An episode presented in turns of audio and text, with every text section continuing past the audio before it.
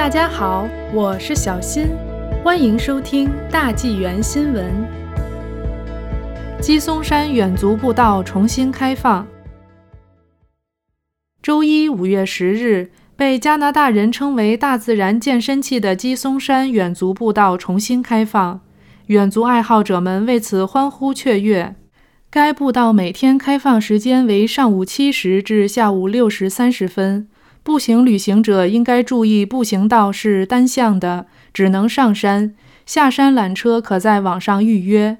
附近的 BCMC 步道正在进行路线升级，这意味着该路线将在春季和夏季的不同时间段关闭，乘坐缆车成为下山的唯一方式。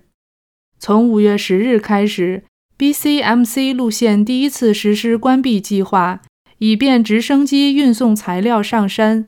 从本月晚些时候开始，该路线将在每周一到周四关闭，时间长达十周。大温都会局的一份新闻稿说，为了公众安全，在工作人员工作时，徒步旅行者不得使用该路线。